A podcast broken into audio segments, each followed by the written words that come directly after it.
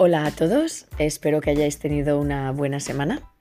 Vamos a hablar de las gárgolas y de las esculturas decorativas en piedra de la lonja de la seda. Este es el episodio 15, Ana L, Spanish with Ana. ¿Estás preparado para conocer los secretos de estas sorprendentes esculturas? Pues vamos a ello, al grano. Empiezo nombrando a los cinco picapedreros que hicieron posible estas obras de arte en piedra. Pere Comte, Joan Ibarra, Joan Corbera, Miguel de Magaña y Domingo de Urtiaga.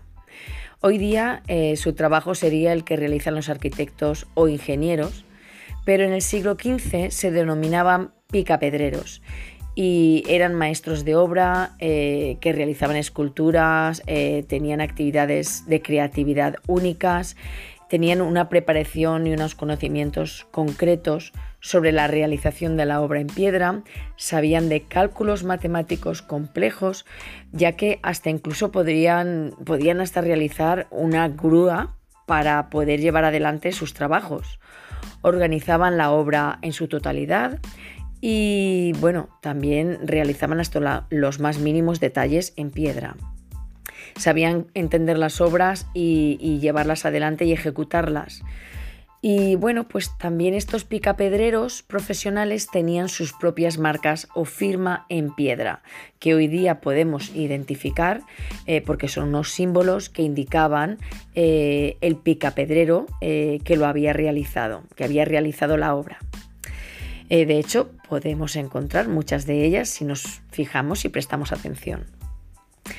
Estamos ya en la lonja y en este momento vamos a tomar tiempo y mirar las gárgolas y demás esculturas en piedra a todo lo largo y ancho, porque están tanto por dentro como por fuera, están por doquier.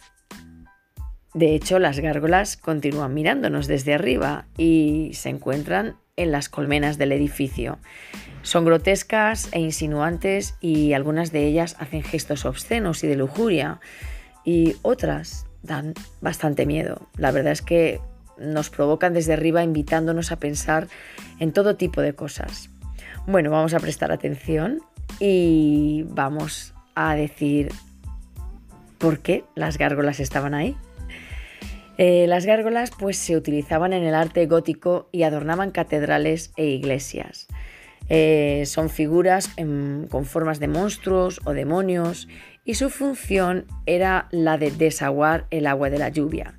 Pero al mismo tiempo mm, decoraban el cielo, en este caso valenciano, o el cielo de cualquier otro lugar donde estuvieran. También se construían para proteger a los edificios de los diablos del exterior y también incluso para asustar a las personas que las miraban al pasar eh, por la calle. En la lonja de la seda hay una gran variedad de gárgolas, pero solo citaré algunas de ellas. Eh, también hay que tener en cuenta que eh, el edificio de la lonja es un edificio civil y no tiene nada que ver con un edificio religioso. Por lo tanto, eh, quizá podemos entender, entender, un poco mejor que estos maestros picapedreros dieron rienda suelta a su imaginación y llevaron el arte de la piedra, de las gárgolas y de las esculturas a un extremo diferente al que podríamos ver en una iglesia, por ejemplo. Eh, también es cierto que eh, la época en la que se realizó era la época medieval y entonces nos indican eh, bastantes cosas de aquella época.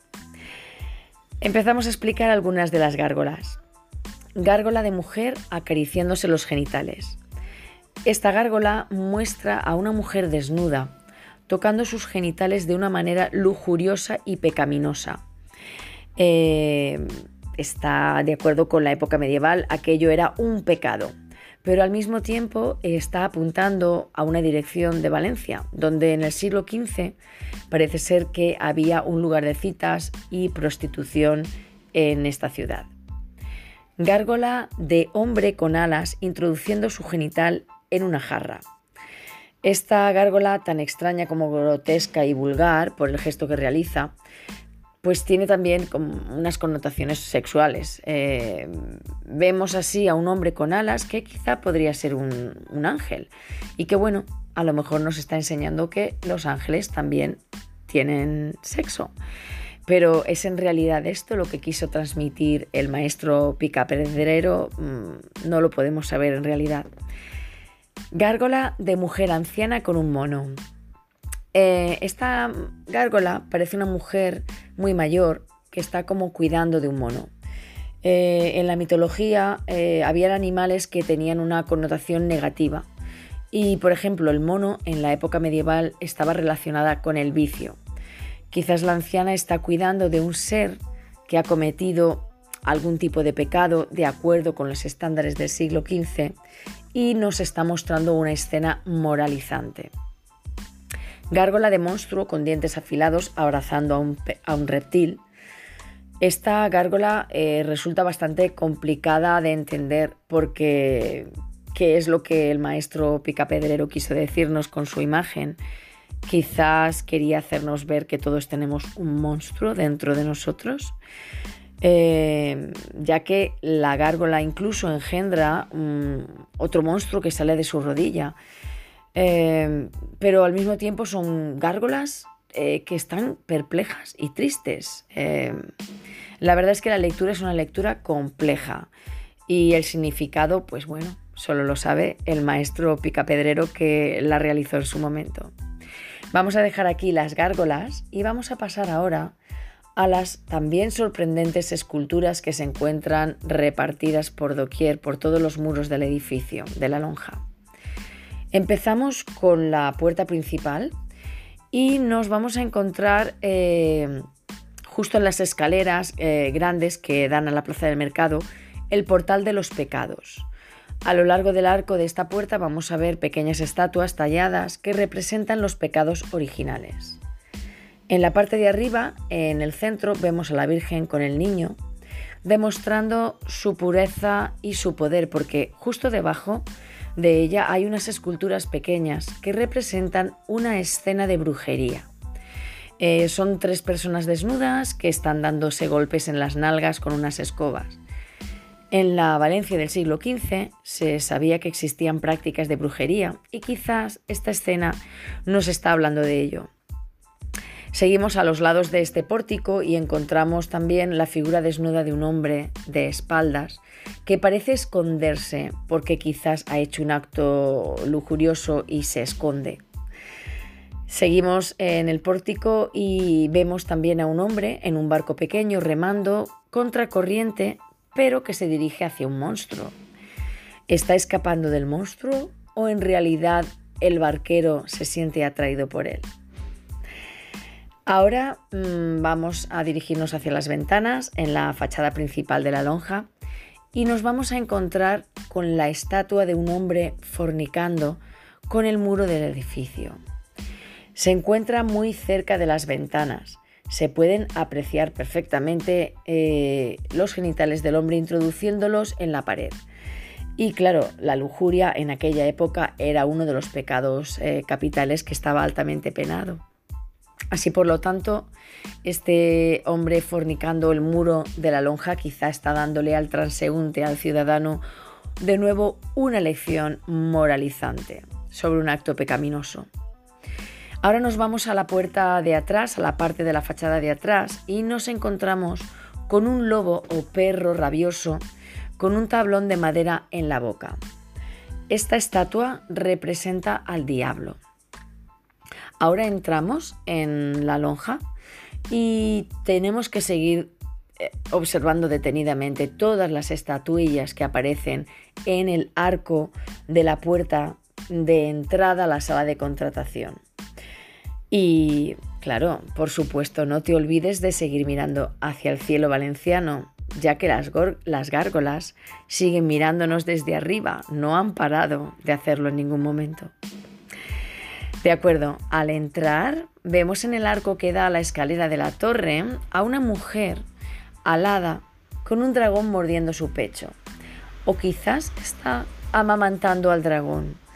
Es otra escultura que produce angustia porque el dragón está mordiéndole el pecho y quizás representa a una pecadora a la que el dragón le está produciendo un castigo.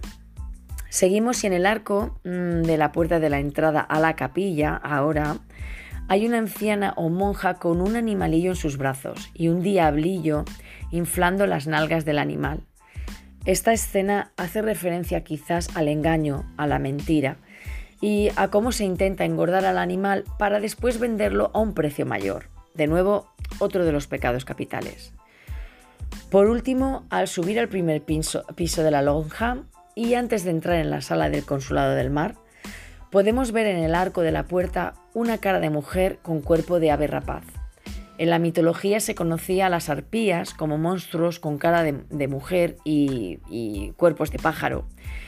Estos eh, monstruos eh, proporcionaban un castigo a, las personas, a las gentes, eh, robándoles sus cosechas y no dejándoles comer.